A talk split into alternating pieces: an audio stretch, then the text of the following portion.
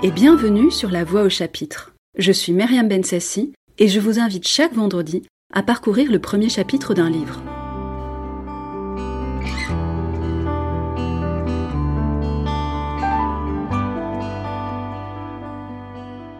Après Dune, je voulais partager avec vous le plus important des romans d'anticipation qui a bouleversé ma vision adolescente de l'histoire, de la manipulation, du totalitarisme.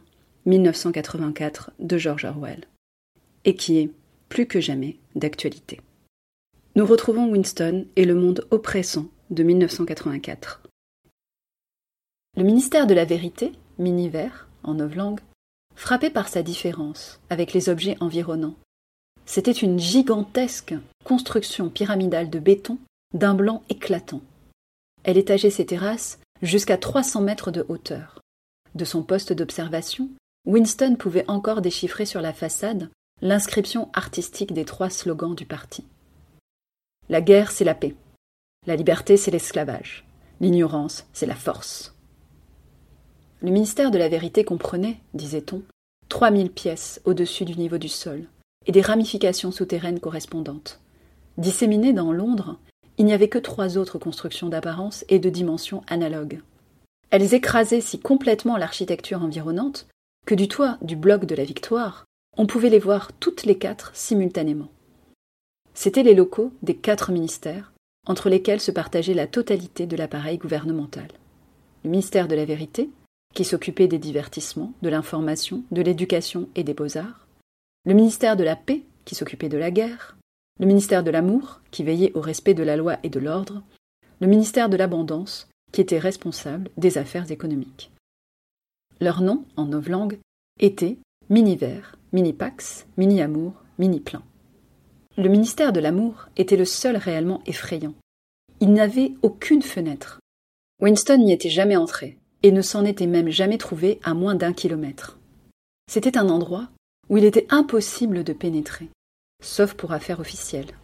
Et on n'y arrivait qu'à travers un labyrinthe de barbelés enchevêtrés, de portes d'acier, de nids de mitrailleuses dissimulées. Même les rues qui menaient aux barrières extérieures étaient parcourues par des gardes en uniforme noir, à face de gorille, armés de matraques articulées. Winston fit brusquement demi-tour. Il avait fixé sur ses traits l'expression de tranquille optimisme qu'il était prudent de montrer quand on était en face du télécran. Il traversa la pièce pour aller à la minuscule cuisine. En laissant le ministère à cette heure, il avait sacrifié son repas de la cantine. Il n'ignorait pas qu'il n'y avait pas de nourriture à la cuisine, sauf un quignon de pain noirâtre qu'il devait garder pour le petit déjeuner du lendemain. Il prit sur l'étagère une bouteille d'un liquide incolore qui portait une étiquette blanche où s'inscrivaient clairement les mots Gin de la victoire. Le liquide répandait une odeur huileuse, écœurante, comme celle de l'eau de vie de riz des Chinois. Winston en versa presque une pleine tasse, s'arma de courage pour supporter le choc, et avala le gin comme une médecine. Instantanément, son visage devint écarlate et des larmes lui sortirent des yeux.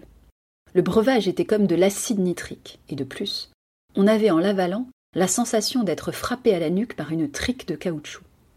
La minute d'après, cependant, la brûlure de son estomac avait disparu, et le monde commença à lui paraître plus agréable. Il prit une cigarette dans un paquet froissé marqué Cigarette de la victoire, et, imprudemment, la tint verticalement, ce qui fit tomber le tabac sur le parquet. Il fut plus heureux avec la cigarette suivante. Il retourna dans le living room et s'assit à une petite table qui se trouvait à gauche du télécran. Il sortit du tiroir un porte-plume, un flacon d'encre, un in-quarto épais et vierge au dos rouge et à la couverture marbrée. Le télécran du living room était, pour une raison quelconque, placé en un endroit inhabituel.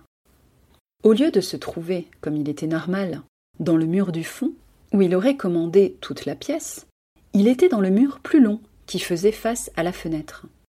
Sur un de ses côtés, là où Winston était assis, il y avait une alcôve peu profonde qui, lorsque les appartements avaient été aménagés, était probablement destinée à recevoir des rayons de bibliothèque. Quand il s'asseyait dans l'alcôve, bien en arrière, Winston pouvait se maintenir en dehors du champ de vision du télécran. Il pouvait être entendu, bien sûr, mais aussi longtemps qu'il demeurait dans sa position actuelle, il ne pourrait être vu. c'était l'aménagement particulier de la pièce qui avait en partie fait naître en lui l'idée de ce qu'il allait maintenant entreprendre. Mais cette idée lui avait aussi été suggérée par l'album qu'il venait de prendre dans le tiroir. C'était un livre spécialement beau. Son papier crémeux et lisse, un peu jauni par le temps, était d'une qualité qui n'était plus fabriquée depuis quarante ans au moins. Winston estimait cependant que le livre était beaucoup plus vieux que cela. Il l'avait vu traîner à la vitrine d'un bric-à-brac moisissant, dans un sordide quartier de la ville. Lequel exactement il ne s'en souvenait pas. Et avait immédiatement été saisi du désir irrésistible de le posséder. Les membres du parti, normalement, ne devaient pas entrer dans les boutiques ordinaires. Cela s'appelait acheter au marché libre.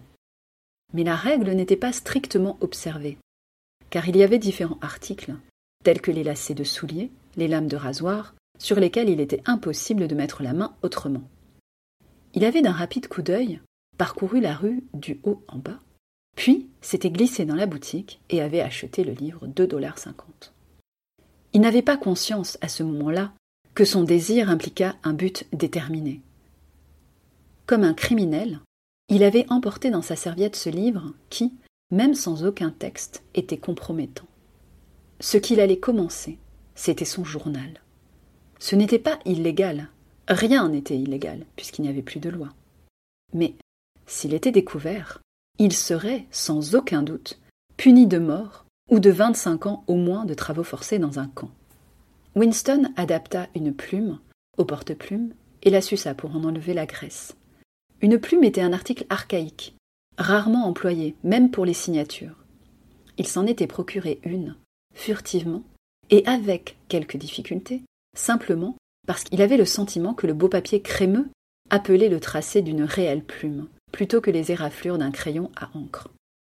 À dire vrai, il n'avait pas l'habitude d'écrire à la main. En dehors de très courtes notes, il était d'usage de tout dicter au phonoscript, ce qui, naturellement, était impossible pour ce qu'il projetait. Il plongea la plume dans l'encre, puis hésita une seconde. Un tremblement lui parcourait les entrailles. Faire un trait sur le papier était un acte décisif. En petites lettres maladroites, il écrivit 4 avril 1984. Nous terminons cette lecture avec ces quelques mots qui sont les tout premiers pas vers la désobéissance. C'était La Voix au chapitre, un podcast produit et réalisé par Myriam Enfassi. Nous nous retrouvons la semaine prochaine pour découvrir le pendant de cette œuvre. D'ici là, bonne lecture